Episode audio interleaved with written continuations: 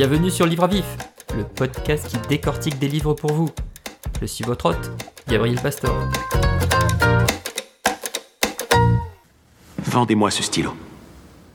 C'est. C'est un, un stylo super qui. euh, pour des professionnels, il euh, peut. Vendez-moi ce stylo. C'est un joli stylo. Vous, vous pouvez l'utiliser pour, pour prendre en note les événements importants de votre... Vendez-moi ce stylo bille. Après Jordan Belfort, qui dans le loup de Wall Street vous demande de lui vendre un stylo, je vais vous demander maintenant de vous projeter dans la situation inverse. Vous avez vu un stylo qui vous plaît, vous êtes dans une boutique et vous voulez l'acheter. Ce stylo vaut 10 euros, il vous plaît. Au moment de passer à l'achat, vous vous rappelez que vous avez vu exactement le même stylo dans une autre boutique. Et là, il ne valait que 3 euros. 7 euros de moins. Par contre, il vous faut marcher 15 minutes pour aller le chercher dans l'autre boutique.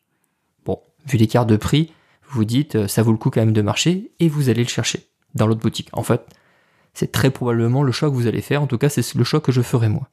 Maintenant, imaginons une situation similaire où cette fois-ci c'est un costume que vous voulez acheter. Vous êtes dans une boutique, vous essayez le costume, il vous va bien, il est très beau, c'est exactement ce que vous voulez. Il est un peu cher peut-être, 589 euros.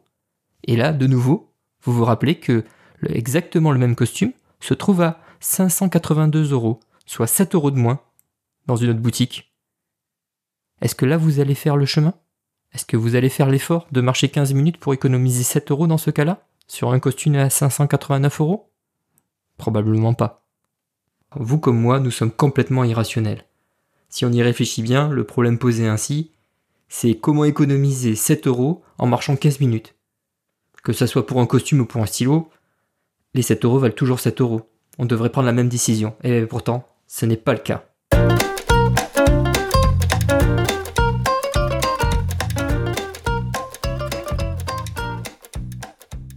Dans ce podcast, je vais vous présenter le livre C'est vraiment moi qui décide? Les raisons cachées de nos choix par Dan Ariely.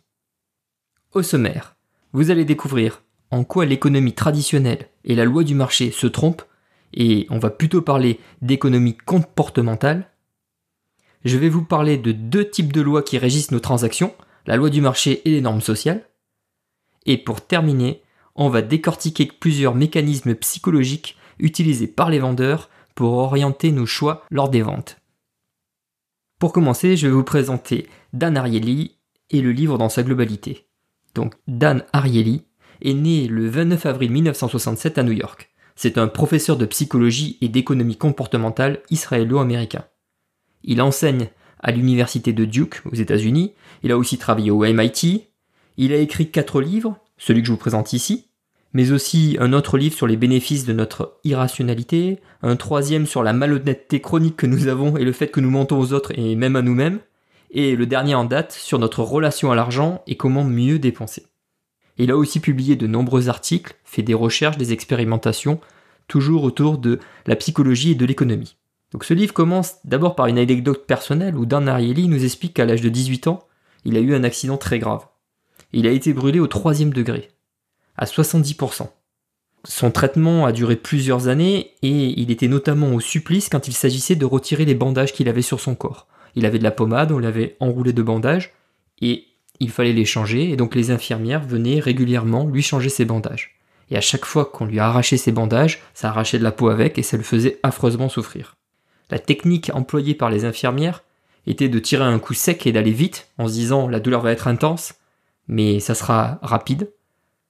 Et lui, au fond de son esprit, il se disait ça fait quand même très mal, ça serait peut-être mieux d'y aller plus doucement.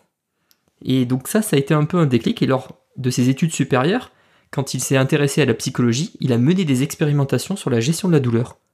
Et il s'est demandé, il a essayé de, remettre en cause finalement cette hypothèse des infirmières qui, qui arrachaient les bandes d'un coup sec et se dire mais est-ce que c'était vraiment la meilleure tactique?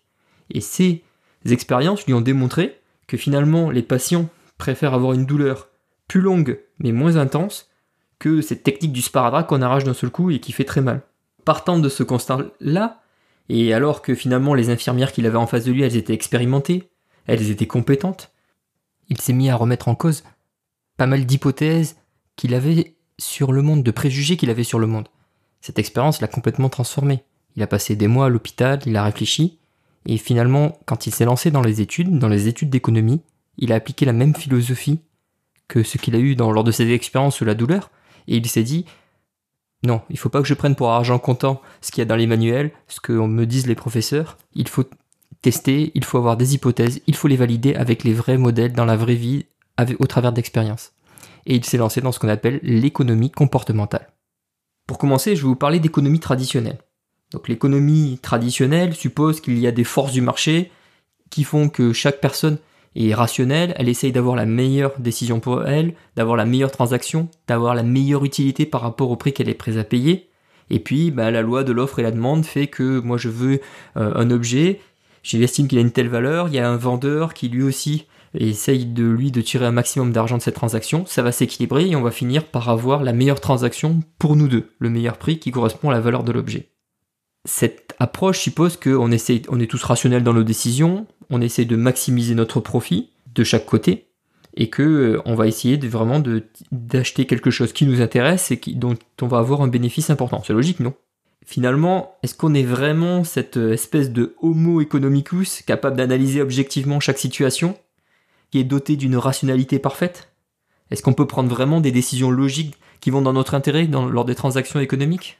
Bah, en fait, non. Vous vous en doutez, c'est d'ailleurs la prémisse de ce livre, qui est que on ne prend pas des décisions rationnelles, objectives, et donc on introduit ici ce qu'on appelle l'économie comportementale. C'est vraiment le sujet du livre, c'est le fait de dire que l'économie traditionnelle telle qu'elle est modélisée, bah, elle ne fonctionne pas. Dans la vraie vie, on a des biais, et l'homme va pas chercher forcément la meilleure des transactions pour lui. Alors, pour compléter cette présentation un peu de la de l'économie traditionnelle, il cite, et je trouve que la citation est très belle, Hamlet de Shakespeare, qui dit Quel chef-d'œuvre que l'homme Comme il est noble dans sa raison, infini dans ses facultés, ses mouvements, son visage, comme il est résolu dans ses actes, angélique dans sa pensée, comme il ressemble à un dieu. Tout cela laisse supposer que l'homme est raisonnable, l'homme est parfait, donc bien sûr on est capable d'écrire des chefs-d'œuvre artistiques, on a envoyé des fusées dans l'espace, on est capable de prouesses technologiques, mais quand il s'agit d'une basique transaction économique, eh ben, on va voir que on perd pas mal de nos moyens et qu'on n'est vraiment pas si rationnel que ça. Donc ce qu'il montre dans ce livre, au travers de dizaines d'expériences qu'il a menées, c'est qu'en fait, les lois du marché, notre façon d'estimer les prix, nos critères de choix ne sont pas du tout rationnels. On peut se faire facilement influencer par des éléments extérieurs. Et le pire dans tout ça, enfin c'est peut-être pas le pire, mais c'est le plus étonnant, c'est que notre façon de faire, qui est complètement irrationnelle, est 100% prédictible. On va faire à chaque fois les mêmes erreurs et on va tous se tromper de la même façon. On a tous les mêmes biais on fait tous les mêmes erreurs. Donc ces comportements bizarres ne sont ni aléatoires ni insensés, et ils sont complètement reproductibles, systématiques et prévisibles. Donc ce livre nous présente ces nombreux biais au travers d'exemples concrets d'expérimentations qu'il a menées. Il va nous parler de l'effet placebo et du fait qu'une aspirine à 50 centimes marche mieux que la même aspirine payée 5 centimes. Le prix influe sur la qualité du médicament. C'est le même médicament, mais le fait de le payer plus cher fait qu'il y aura une meilleure efficacité sur les patients. Il nous parle de stéréotypes et d'autopersuasion. Par exemple, aux États-Unis, il y a des stéréotypes qui disent que les filles ne sont pas bonnes à maths, mais que les Asiatiques sont bons en maths. Donc que se passe-t-il pour une fille asiatique? Eh bien, le simple fait dans un questionnaire, un test de maths, de demander soit quelle est l'origine ethnique, donc asiatique, ou soit quel est votre sexe, féminin, va influer de façon forte sur les résultats au test de maths. Donc ce livre présente plein d'anecdotes, plein d'expériences qui démontrent que nous avons un côté vraiment irrationnel dans notre comportement. Et dans ce podcast, je vais vous présenter plusieurs anecdotes, plusieurs expériences qui m'ont marqué dans la lecture de ce livre. Je vais vous présenter d'abord les normes sociales et le fait que quand on se place sur un autre plan que les lois du marché, on arrive à obtenir des résultats très importants. Je vais vous parler de l'effet un peu magique de la gratuité. Qu'est-ce qui se passe quand on nous dit qu'un produit est gratuit? Quels sont les leviers psychologiques qu'il y a derrière? Et ensuite, je vais vous détailler toute une série de techniques qui sont utilisées et qu'on retrouve dans, la vente chez les vendeurs et qui sont des mécanismes psychologiques très puissants qui nous influent dans notre perception du prix, de la valeur d'un bien et qui font que quelquefois on peut facilement se faire arnaquer.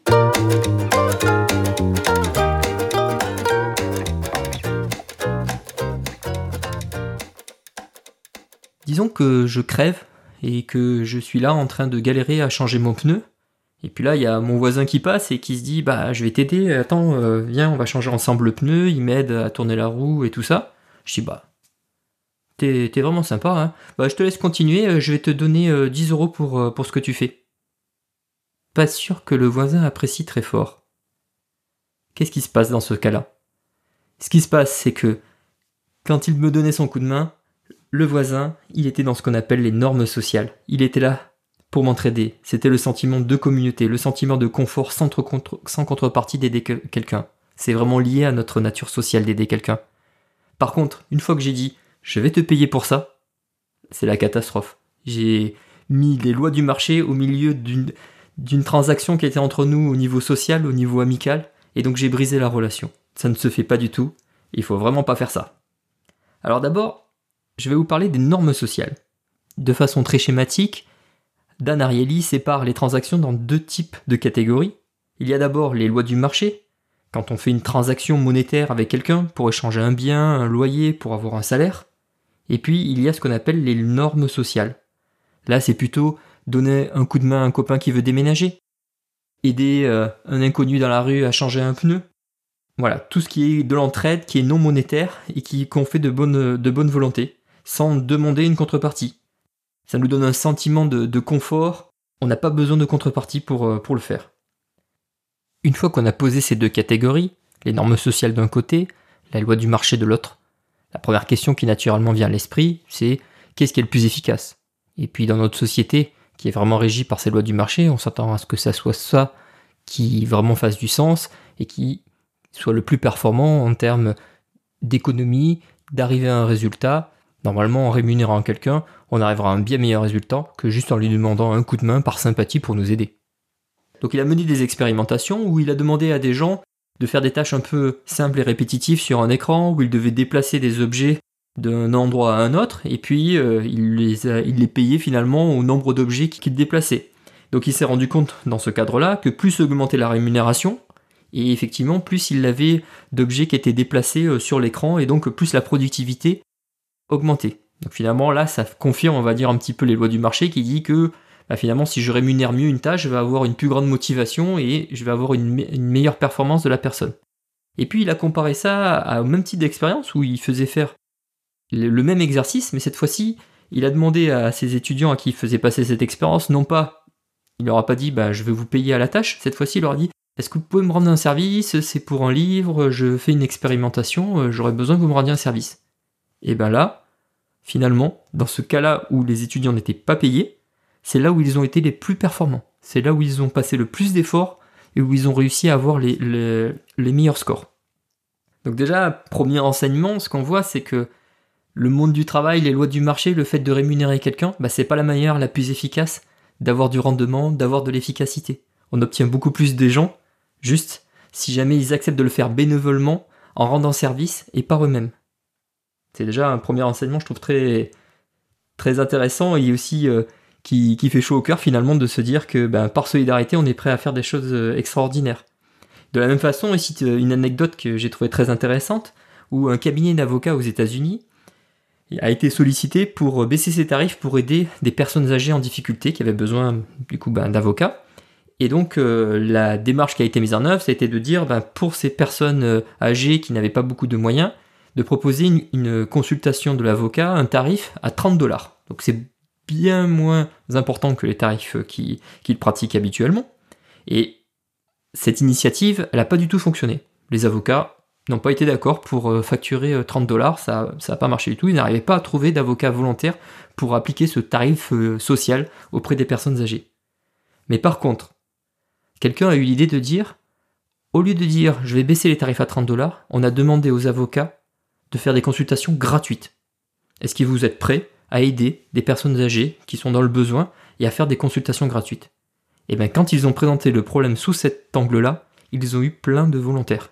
Ça a été un franc succès. Ce qui l'explique, c'est que quand on a mis en place la consultation gratuite, on a quitté les lois du marché, on est passé dans les normes sociales. Et donc là, on n'a plus besoin de, de rémunérer. Alors qu'à 30 dollars, on était toujours dans les lois du marché, et donc Ben, l'avocat, il comparait bah, 30 dollars, d'habitude, moi je facture 200 dollars, pourquoi est-ce que je facturerais ce prix-là? C'est complètement illogique, c'est pas du tout le prix du marché, je refuse. Si on passe à zéro, on est dans les normes sociales, on est dans la communauté, dans l'entraîne, et là on est prêt à le faire complètement gratuitement. De la même façon, un autre exemple, c'est des crèches euh, en Israël, donc euh, qui voulaient régler le problème des retards des parents pour aller chercher leurs enfants le soir. Donc euh, bah, il y a des parents qui de temps en temps arrivaient en retard pour récupérer leurs enfants. Et ils ont décidé de changer le, système et de mettre un système d'amende finalement, où à chaque fois qu'un parent arrivait en retard, il avait une somme à payer pour récupérer son enfant. La, crèche ferme à 19h, si tu arrives à 19h05, tu as tant d'euros de pénalité pour ton retard. Et bien finalement, de passer dans ce mode loi du marché, économie, eh ben ça a augmenté les retards des parents. Ils se sentaient maintenant euh, dédouanés du fait d'être en retard en se disant que finalement bah, maintenant je peux payer pour être en retard, donc bah, c'est pas grave, et ils ont constaté une explosion des retards. Alors qu'à l'inverse, les gens, quand ils arrivaient en retard, ils se sentaient coupables de avoir euh, laissé euh, les, ben, les personnes qui travaillent dans la crèche faire des heures supplémentaires, à les attendre, etc. Et donc, ben, c'était assez exceptionnel finalement que les gens soient en retard. Ils se sentaient gênés pour eux. On était plus dans le monde des normes sociales. Et donc, dès qu'on est passé dans un monde monétaire, ça a explosé la quantité de, de retard.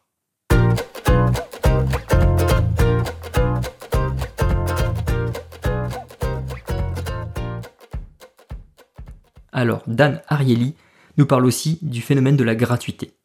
Qu'est-ce qui se passe quand on nous propose quelque chose de gratuit? Il a mené plusieurs expérimentations. La conclusion principale qui s'en dégage, c'est que le gratuit, il a vraiment une force spéciale pour nous. Il a quelque chose d'incroyable qui fait que quand quelque chose est gratuit, on abaisse nos barrières mentales.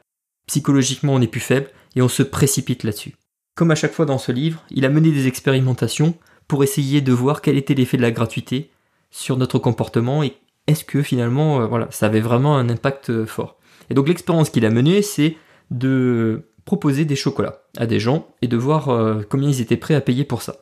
Donc il y avait deux catégories de chocolats, des chocolats de qualité, du Lindt, des truffes, habituellement sont facturés dans les 30 centimes et qui là étaient bradés à moitié prix à 15 centimes. A l'inverse, il y avait des chocolats bas de gamme qui sont de la marque Kiss et qui eux étaient facturés 1 centime. Et ben les gens quand ils avaient le choix entre les deux, ils ne pouvaient prendre qu'un des deux, soit des Lint, soit des Kiss.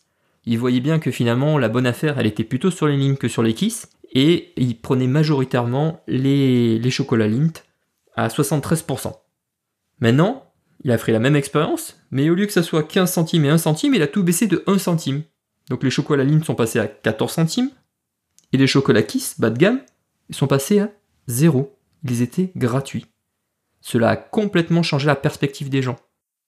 D'un coup, au lieu que ça soit, alors qu'il y a qu'un centime d'écart entre les deux expérimentations, au lieu que ça soit 73% des gens qui choisissent des Lint, là maintenant on a 69% des gens qui choisissent les bonbons Kiss. On est devenu majoritaire de l'autre côté. Il n'y a eu qu'un centime d'écart. C'est fou, mais le fait que ça soit gratuit, ça a complètement changé notre perception. Quand quelque chose est gratuit, on, se dit, on peut pas faire d'erreur, il n'y a pas vraiment de problème, tant pis si c'est tant pis si c'est pas bon, de toute manière j'ai, rien payé pour, c'est complètement gratuit. Et donc cette notion de gratuité a complètement fessé la perspective. Et donc ça c'est un peu lié, il explique aussi au mécanisme qu'on a interne psychologique de l'aversion à la perte.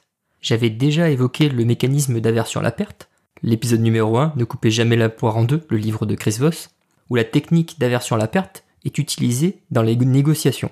Et donc, dans le cas de la gratuité, on se dit, on n'a vraiment rien à perdre, on ne peut pas faire d'erreur, c'est forcément une bonne affaire. Ce mécanisme de la gratuité, ça se retrouve finalement aussi dans des techniques de vente, et c'est un peu sous-jacent et il faut se méfier. Par exemple, quand on nous dit, vous allez avoir des frais de port gratuits à partir d'un certain montant, qui n'est pas tenté finalement de rajouter quelques articles. Moi encore, la semaine dernière, j'ai commandé du café sur Internet, et pour avoir la gratuité des frais de port, j'ai acheté un paquet de plus. J'étais presque au quota et j'y suis allé et eh ben c'est un mécanisme qui fait que on n'a pas envie de payer des frais de port et c'est un mécanisme psychologique très puissant qui marche bien. Il cite l'exemple des journées de musée gratuits. C'est pareil en France. Donc là, le livre est aux États-Unis, mais j'imagine que c'est la même chose qu'ici. Il y a des journées où les musées sont gratuits et où donc on se précipite et on se dit bah oui, le musée est gratuit, euh, j'y vais. Mais on réfléchit pas trop aux conséquences. Le fait d'y aller la journée où le musée est gratuit, il y a une foule immense. On perd notre temps. On perd une heure, une heure et demie pour économiser combien parfois? Derrière cette gratuité se cache une autre notion, c'est quelle est la valeur de notre temps? J'ai passé deux heures à faire la queue, à perdre deux heures dans le musée, à attendre. Si c'est pour économiser juste quelques euros, j'ai économisé 4 euros, est-ce que ça valait vraiment la peine de perdre deux heures de mon temps pour économiser 4 euros? Il faut se poser la question de quelle est la valeur de notre temps. Ce n'est pas purement gratuit. Il y a quelque chose d'autre, une conséquence cachée à cette gratuité.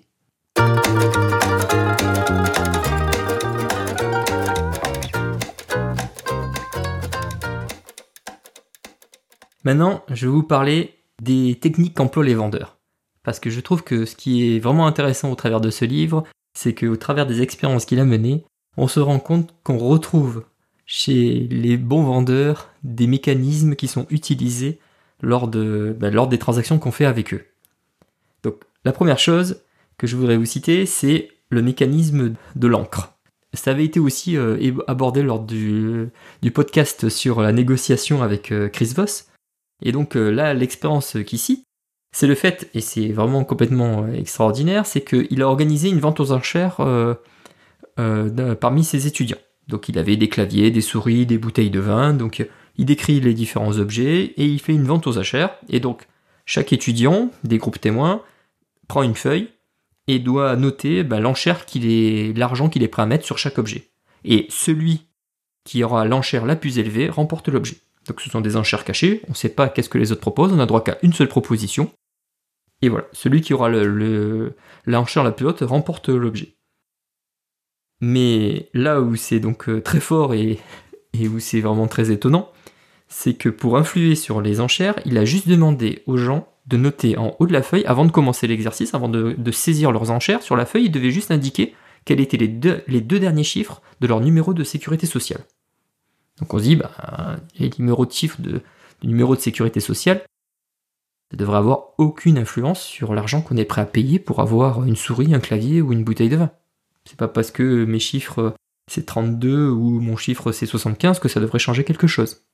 Et eh bien ce qui est incroyable, c'est que ça change complètement la donne le simple fait d'écrire un chiffre qui n'a aucun rapport avec la transaction qui est en cours a augmenté de façon significative les enchères que les gens étaient prêts à payer.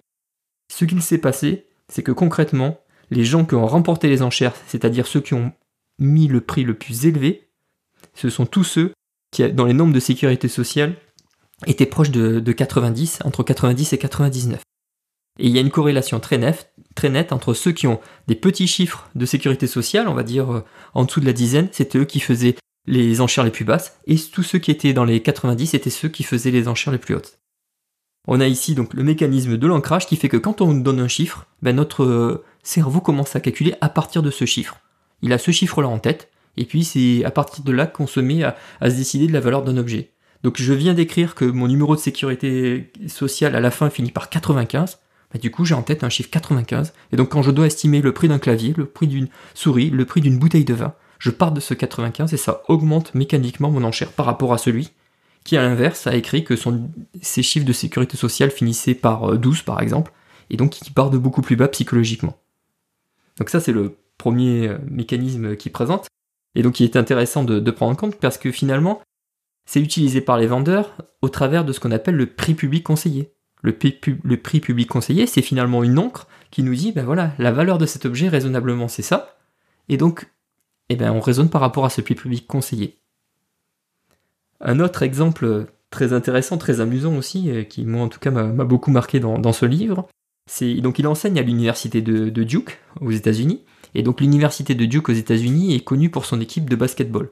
C'est une sorte de religion là-bas, il dit c'est c'est la folie quand il joue, c'est toujours à guichet fermé, ils ont énormément de fans. C'est vraiment extraordinaire euh, d'assister à des matchs de, basketball euh, de l'université de Duke. Donc, qu'est-ce qui se passe? C'est que ben n'y a pas assez de place par rapport au nombre d'étudiants qui veulent assister au match. Et donc, ils ont mis en place tout un système à l'université de Duke où ils obligent les étudiants qui veulent avoir des places à camper dans une zone et il y a à des intervalles aléatoires, il y a des sonneries qui retentissent et il faut que les étudiants qui, se sont regroupés qui veulent avoir des, places, donc ils se regroupent sous des tentes, ils doivent camper dans cet emplacement-là pendant des semaines, et ils campent dans des tentes d'une dizaine de personnes, et il faut qu'à chaque fois que la sonnerie retentit, ils envoient une des personnes de la tente pointer à l'accueil pour dire oui oui, on est toujours là, on est toujours on veut toujours être sur la liste d'attente pour obtenir des places. Donc c'est vraiment pour tester la motivation des gens. Est-ce que sur le long terme, ils sont prêts à avoir à organiser un roulement pour toujours présenter quelqu'un à chaque fois qu'il y a une sonnerie qui dit est-ce que vous êtes toujours là? Et bien sûr, si une tente échoue à envoyer un de ses membres dans, quand une sonnerie retentit, ben, ils sont virés de la, de la liste d'attente et ils n'auront pas de place pour le prochain match. Donc il y a ce système-là qui est mis en place. Et puis quand on s'approche des phases finales et des matchs les plus importants, il y a à 48 heures des matchs, on passe dans un rythme bien plus important où cette fois-ci, c'est pas un membre de l'attente qui doit arriver, c'est que tous doivent se présenter. Si tout le monde ne se présente pas quand la sonnerie retentit, on n'a pas de place. Donc voilà, donc le système fait que ça écrème et il ne reste à la fin que vraiment les gens les plus motivés, les plus passionnés pour avoir les places de basket. Malgré cela, à la fin, notamment dans les phases finales, dans les matchs les plus importants, on a quand même toujours plus de demandes que de places disponibles. Et donc, bah, comment faire pour attribuer les places? Donc ce qu'a mis en place l'université de Duke, c'est qu'ils ont fait une loterie. Voilà, donc à la fin, parmi ceux qui ont été les plus assidus, qui se sont présentés jusqu'au bout, on fait une loterie, et il y a des chanceux qui vont obtenir des places, et puis eh ben, les autres, eh ben, ils n'en auront pas. Il s'est intéressé à, ce phénomène-là. Dan Ariely, il a contacté les gens qui avaient obtenu des places et les gens qui n'avaient pas eu de place mais qui étaient tenus jusqu'au bout. Donc on est vraiment face à une catégorie d'étudiants passionnés qui sont prêts à camper pendant des semaines pour, euh, pour, avoir, euh, pour avoir ces places. Donc on est dans la même catégorie, sauf qu'il y en a eu qui ont été chanceux et d'autres qui l'ont pas été. Mais c'était au départ, c'est quand même finalement la même population de gens. Et donc il a demandé aux gens qui n'ont pas eu de place, euh, finalement, bah, combien ils seraient prêts à payer euh, pour, avoir une place, sachant que lui, après, il allait contacter les vendeurs pour, faire la, la transaction. Donc ceux qui n'ont pas eu de place, les perdants de la loterie, ils ont estimé que, bah, en moyenne, ils étaient prêts à payer 170 dollars pour avoir cette place. Ils ont comparé par rapport à aller dans un bon restaurant, aller au cinéma, voilà, qu'est-ce qu'ils allaient faire cette soirée-là, ils se sont dit, bon ben voilà, ils ont consacré un budget de 170 dollars pour acheter la place. Il a fait la même chose, mais cette fois-ci avec les heureux gagnants. Il leur dit, bah voilà, vous avez gagné une place, vous êtes prêt à, la vendre? À quel prix êtes-vous prêt à la vendre? Et là, tenez-vous bien, alors que les acheteurs étaient prêts à payer 170 dollars, les vendeurs, en moyenne, on veut vendre à 2400 dollars. 2400 dollars. C'est plus que 10 fois le prix que les acheteurs étaient prêts à mettre. Et ça montre que finalement, une fois que la place est attribuée, on n'a plus du tout la même notion du prix de ce que ça vaut. La seule différence entre les deux, c'est un tirage au sort. On devrait avoir finalement une estimation du prix qui est la même. Et le fait de se l'être fait attribuer une place a complètement changé la valeur de cet événement. Et ce qu'il explique dans tout ce paragraphe, c'est que il y a un coût à la propriété. Quand on a quelque chose, on lui, on lui donne une valeur bien supérieure. C'est le cas, il dit, si vous essayez de vendre euh, votre van pour partir euh, en vacances, vous vous rappelez ben, les bons souvenirs que vous avez eus dans ce van, vous projetez plein de choses, et du coup vous donnez une valeur supplémentaire à cet objet-là que l'acheteur, lui, bah, il n'a pas du tout ses souvenirs dans ce van, donc il ne sera pas du tout prêt à payer cette transaction-là. Donc quand on est propriétaire de quelque chose, on lui donne une, valeur bien plus importante. Et de nouveau, on a aussi un peu ce mécanisme d'aversion à la perte. On vient de gagner quelque chose, on va le perdre, donc euh, on est, il faut vraiment qu'on nous paye très cher pour le, perdre. Donc j'ai trouvé ça vraiment euh, très intéressant de voir la différence de perception qu'on a sur le prix d'une place, juste sur le fait que on l'a gagné ou on ne l'a pas gagné. Ce mécanisme de, de coût de la propriété, ça se retrouve au niveau des ventes dans plein d'astuces de, vendeurs. C'est ce qui est utilisé par exemple dans ce qu'on appelle les, offres d'essai, où on vous dit c'est pas il n'y a pas d'engagement, dans 30 jours euh, vous serez euh, satisfait ou remboursé, 30 jours gratuits. Bah, tout ça, ça joue sur ces mécanismes-là, où une fois qu'on aura la propriété, une fois qu'on aura utilisé un service, une fois qu'on aura utilisé un objet, il est très difficile de s'en défaire et on va lui attribuer une valeur bien plus importante. C'est le même mécanisme quand il y a différents euh, niveaux, vous souscrivez un abonnement euh, à la télé avec des chaînes premium, des chaînes en plus. Et ben une fois qu'on s'est habitué à avoir un certain niveau avec certaines chaînes, c'est très difficile psychologiquement de passer en dessous. C'est pour ça qu'on a toutes ces offres là, parce qu'une fois que qu'on voilà, qu'on est accroché, qu'on a testé, psychologiquement, on a du mal à défaire et à lâcher le coup de la propriété. Et enfin, le dernier point que je voudrais aborder euh, à propos des techniques de vente et qu'on retrouve dans notre vie de tous les jours, c'est ce qu'il appelle la relativité, la relativité des prix. Donc, euh, ben, comme pour tous les exemples de ce livre, on va commencer par une, anecdote qu'il euh, cite. Il, il, a trouvé une publicité pour un journal, The Economist, qui propose trois formules d'abonnement. Donc écoutez bien. La première formule, c'est la formule juste Internet. Donc on a droit au journal The Economist, mais que via Internet. Et donc elle est proposée à 59 dollars. La deuxième formule, dite formule papier, c'est on a l'abonnement papier du, journal, et cette fois-ci ça coûte 125 dollars. Donc 59 dollars la version que Internet, 125 dollars la version journal papier. Et puis il y a le package complet, la formule complète, où on a Internet plus papier. Et là, ils ont mis au prix de 125 dollars. Donc si vous avez bien suivi, c'est exactement le même prix que la formule papier. On a Internet 59 dollars, papier seul 125 dollars, papier plus Internet 125 dollars. Donc déjà, la formule papier seul, elle sert un peu à rien dans ce packaging. Ça sert à quoi de prendre la formule papier seul si on peut avoir papier plus Internet pour exactement le même prix? On pourrait se dire, bah, ils ont fait une erreur, ils ont une erreur de prix, il y a, un problème là-dessus. Et puis, du coup, il a fait des statistiques, il a proposé ces offres-là à des, panels d'étudiants pour voir bah, finalement quelle est la formule qui a le plus de succès. Et donc, en présentant ce package sous cette forme-là, ce qu'il constate, c'est que 16% des gens choisissent la formule avec juste Internet, et 84% des gens choisissent le package complet, la formule Internet plus papier. Et puis bien sûr, les gens sont quand même suffisamment intelligents, personne ne prend la formule qui sert à rien, la formule papier seul, qui est au même prix que la formule complète.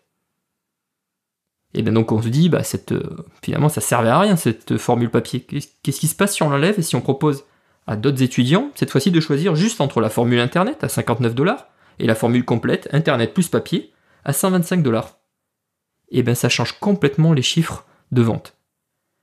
Sur la formule Internet pure, on passe de 16% des gens qui la choisissaient à 68% des gens. Et à l'inverse, bien sûr, le package complet passe lui de 84% à 32%. On a inversé complètement la proportion entre ces deux formules, juste en faisant disparaître une, une formule que personne ne choisissait, qui ne servait à rien. Alors comment ça se fait? Comment ça se fait qu'en mettant une option que de toute manière personne ne va souscrire, ça change les choix des gens? Et donc ce qui nous explique, Dan Ariely, c'est que quand nous faisons des choix, on fait des choix relatifs à quelque chose. Et là, avec cette formule papier, qui est exactement au même prix que la formule complète, on a un point de comparaison très évident et très facile. On voit directement que la formule complète est bien meilleure que la formule papier. On a quelque chose en plus et c'est le même prix. il n'y a aucun doute sur le fait que la formule complète est meilleure que la formule papier. Par contre, on a plus de mal à comparer avec la formule Internet. Et donc, cette formule-là intermédiaire, elle sert de point de référence pour nous aider à comparer. Et quand on compare deux offres, s'il y en a une qui est clairement meilleure que l'autre, et eh ben c'est celle-là qu'on va choisir. Même s'il y en a une troisième option à côté qui est difficilement comparable, mais celle-là on va l'éliminer. Et donc dans la même veine, il donne d'autres exemples où il dit euh, si on est sur, euh, sur le marché, qu'on veut acheter euh, une, nouvelle maison et que voilà, on est ouvert à différentes, à différentes options, on est tenté à la fois par des maisons de style ancien et puis aussi par des maisons plus contemporaines, plus modernes. Il dit si jamais lors des visites, on va, notre agent immobilier nous fait visiter trois biens et qu'il nous fait visiter une maison ancienne, euh, plutôt en bon état, euh, qui, a l'air intéressante. Une autre maison ancienne, cette fois-ci avec beaucoup de travaux, la toiture dégradée, qui est de moins bonne qualité. Et puis une maison contemporaine. Qu'est-ce qui va se passer? Ben, On va choisir la première maison, la maison ancienne sans travaux, parce qu'on peut la comparer facilement à la maison ancienne qui a le toit qui est euh, détérioré, donc on voit qu'elle est clairement meilleure. Et puis là-dedans, dans la comparaison, on a du mal à caser la maison contemporaine. C'est difficile de comparer une maison moderne avec une maison ancienne, chacune a ses avantages, ses inconvénients, et bien le simple fait d'avoir mis un point de comparaison relatif entre deux maisons anciennes fait que majoritairement on va se retrouver à aller vers à choisir cette maison euh, cette maison ancienne. Il faut en avoir conscience de ce biais qu'on a là, de ces comparaisons qu'on a là. Donc il cite plusieurs exemples là-dedans et, finalement ce qu'il faut pour essayer d'aller au-delà de, de cette faiblesse qu'on a de, de choix, c'est ben, dans le cas des maisons, par exemple, la solution, bah, c'est finalement c'est visiter beaucoup de biens, hein, beaucoup plus que trois, pour pouvoir avoir beaucoup de points de comparaison, qui fait que finalement on aura d'autres maisons nouvelles qu'on pourra comparer avec la maison contemporaine, et qui fait que du coup on pourra faire un vrai choix éclairé en se disant, ben voilà, c'est vraiment celle-là qui est la meilleure.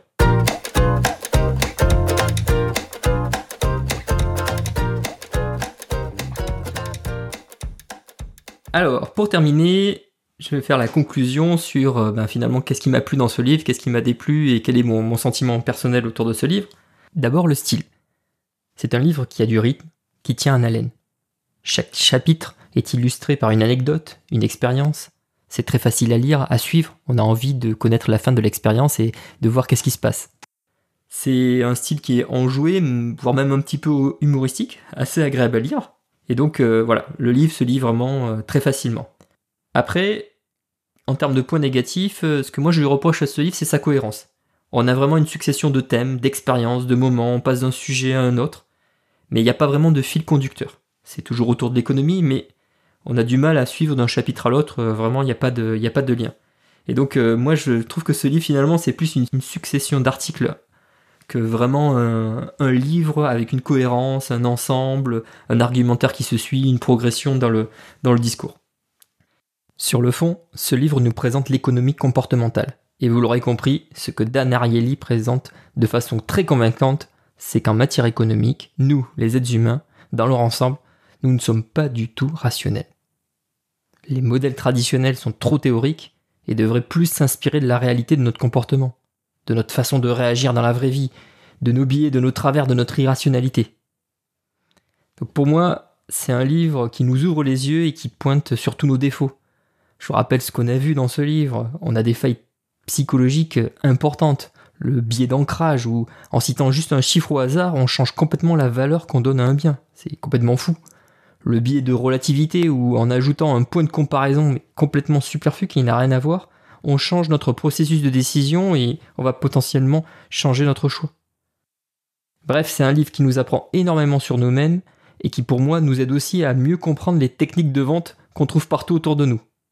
Donc de ce point de vue, c'est passionnant et c'est très instructif. Voilà, mon verdict pour ce livre, c'est une note de 7 sur 10. Je le recommande. J'espère que cette chronique vous aura appris quelque chose, que cela vous a donné envie de lire C'est vraiment moi qui décide de Dan Ariely. Le prochain livre à vif sera Les leçons de l'histoire de Will et Ariel Durant.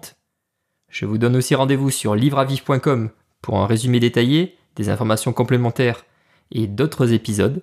Alors n'oubliez pas de vous abonner en recherchant Livre à vif sur votre plateforme de podcast préférée. À bientôt!